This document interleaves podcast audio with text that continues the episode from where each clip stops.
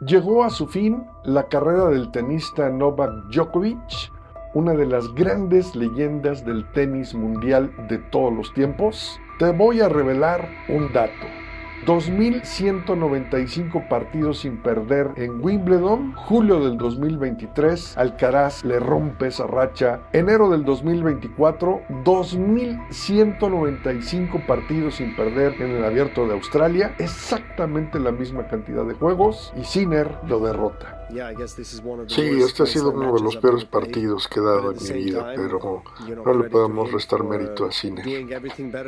Mm, no sé si esto sea el principio del fin, como lo han llamado algunas personas, pero vamos a esperar a cómo se desarrolla la temporada. ¿Es el principio del fin? ¿Tú qué opinas?